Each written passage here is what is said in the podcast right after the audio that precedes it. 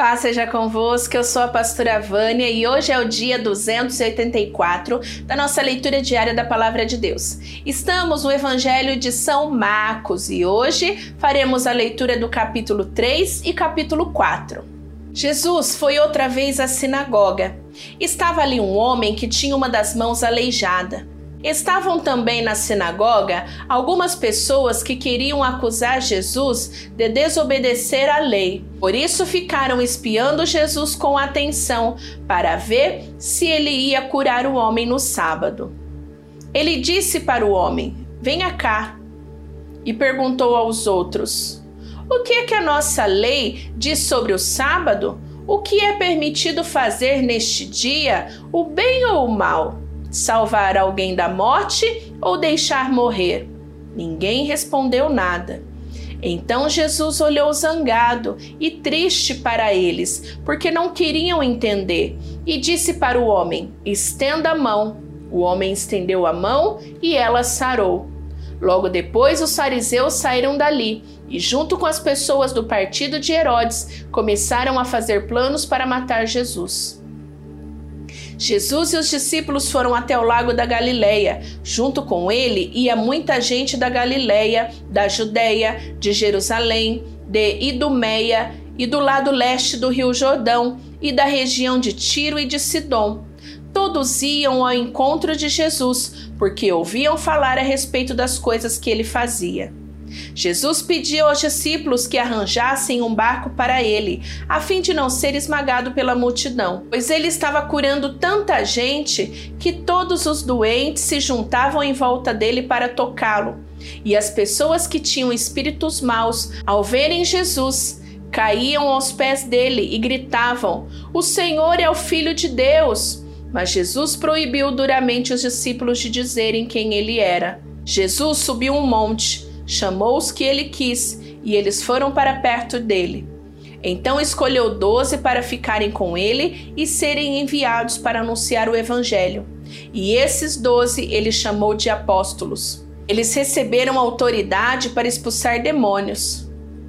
Os doze foram estes: Simão, a quem Jesus deu o nome de Pedro, Tiago e João, filho de Zebedeu, a estes ele deu o nome de Boanerges, que quer dizer filhos do trovão.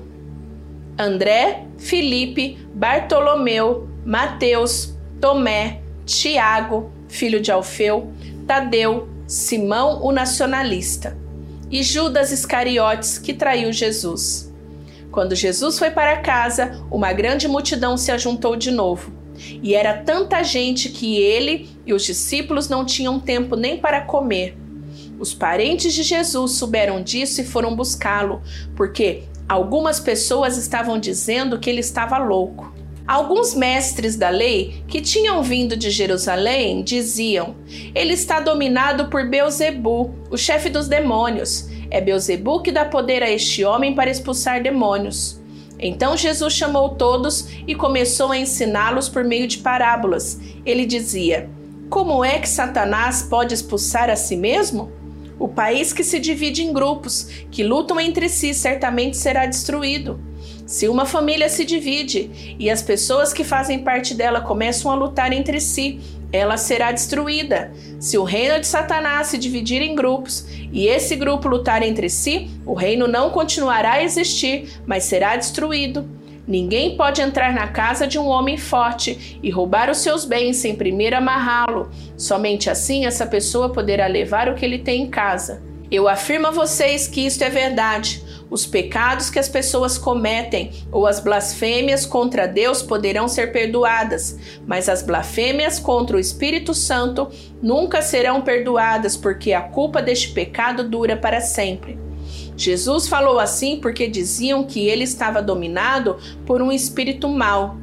Em seguida, a mãe e os irmãos de Jesus chegaram. Eles ficaram do lado de fora e mandaram chamá-lo. Muita gente estava sentada em volta dele e algumas pessoas lhe disseram: Escute, a sua mãe e os seus irmãos estão lá fora procurando o Senhor. Jesus perguntou: Quem é minha mãe e quem são os meus irmãos? Aí olhou para as pessoas que estavam sentadas em volta dele e disse: Vejam, aqui estão a minha mãe e os meus irmãos. pois quem faz a vontade de Deus é o meu irmão, minha irmã e minha mãe. Jesus começou a ensinar outra vez na beira do lago da Galileia. A multidão que se ajuntou em volta dele era tão grande que ele entrou e sentou-se num barco perto da praia onde o povo estava. Jesus usava parábola para ensinar muitas coisas. Ele dizia: Escutem, certo homem saiu para semear. E quando estava espalhando as sementes, algumas caíram na beira do caminho, e os passarinhos comeram tudo. Outra parte das sementes caiu no lugar onde havia muitas pedras e pouca terra. As sementes brotaram logo porque a terra não era funda. Mas quando o sol apareceu, queimou as plantas e elas secaram porque não tinham raízes. Outras sementes caíram no meio de espinhos, que cresceram e sufocaram as plantas, por isso nada produziram. Mas as sementes que caíram em terra boa brotaram, cresceram e produziram na base de 30, 60 e até 100 grãos por um. E Jesus terminou dizendo: Se vocês têm ouvido para ouvir, então ouçam. Quando a multidão foi embora, as pessoas que ficaram ali começaram, junto com os doze discípulos, a fazer perguntas a Jesus sobre as parábolas. Jesus disse a eles: a vocês, Deus mostra o segredo do seu reino, mas para os que estão fora do reino, tudo é ensinado por meio de parábolas. Para que olhem e não enxerguem nada, para que escutem e não entendam, senão eles voltariam para Deus e eles o perdoaria. Então Jesus perguntou: Se vocês não entendem essa parábola, como vão entender as outras? E continuou: o semeador semeia a mensagem de Deus. Algumas pessoas que a ouvem são como as sementes que caíram na beira do caminho. Logo que ouvem, Satanás vem e tira a mensagem que foi semeada no coração deles. Outras pessoas são como as sementes que foram semeadas onde havia muitas pedras. Quando ouvem a mensagem, elas a aceitam logo com alegria, mas depois de pouco tempo, essas pessoas abandonam a mensagem porque ela não criou raízes nela e quando por causa da mensagem chegam os sofrimentos e as perseguições, elas logo abandonam a sua fé. Ainda outras são parecidas com as sementes que foram semeadas no meio dos espinhos. Elas ouvem a mensagem, mas quando aparecem as preocupações deste mundo, a ilusão das riquezas e outras ambições, estas coisas sufocam a mensagem e ela não produz frutos. Existem aquelas pessoas que são como as sementes que foram semeadas em terra boa. Elas ouvem, aceitam a mensagem e produzem uma grande colheita, umas 30, outras 60 e outras 100 vezes mais do que foi semeado. Jesus continuou: Por acaso alguém acende uma lamparina para colocá-la debaixo de um cesto ou de uma cama? Claro que não. Para iluminar bem, ela deve ser colocada no lugar próprio.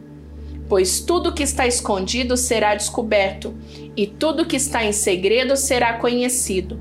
Se vocês têm ouvidos para ouvir, então ouçam. Disse também: Cuidado com o que vocês ouvem Deus usará para julgar vocês a mesma regra que vocês usarem para julgar os outros, e com mais dureza ainda. Quem tem receberá mais, mas quem não tem, até o pouco que tem será tirado dele.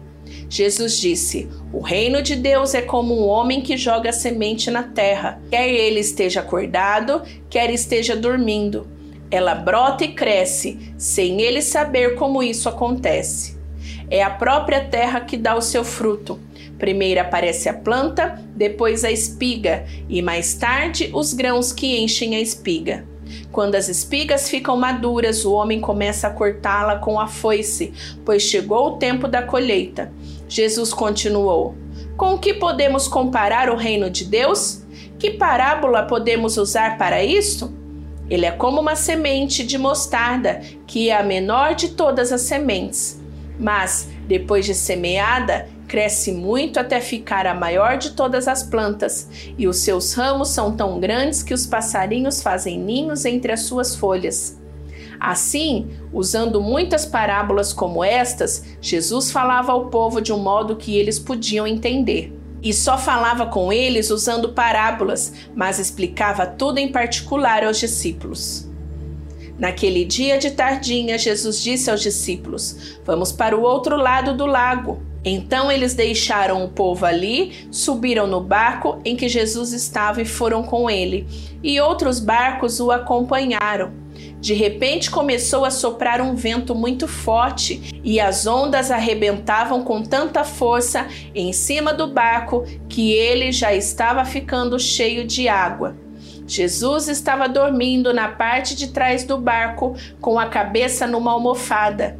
Então os discípulos o acordaram e disseram: Mestre, nós vamos morrer. O senhor não se importa com isso?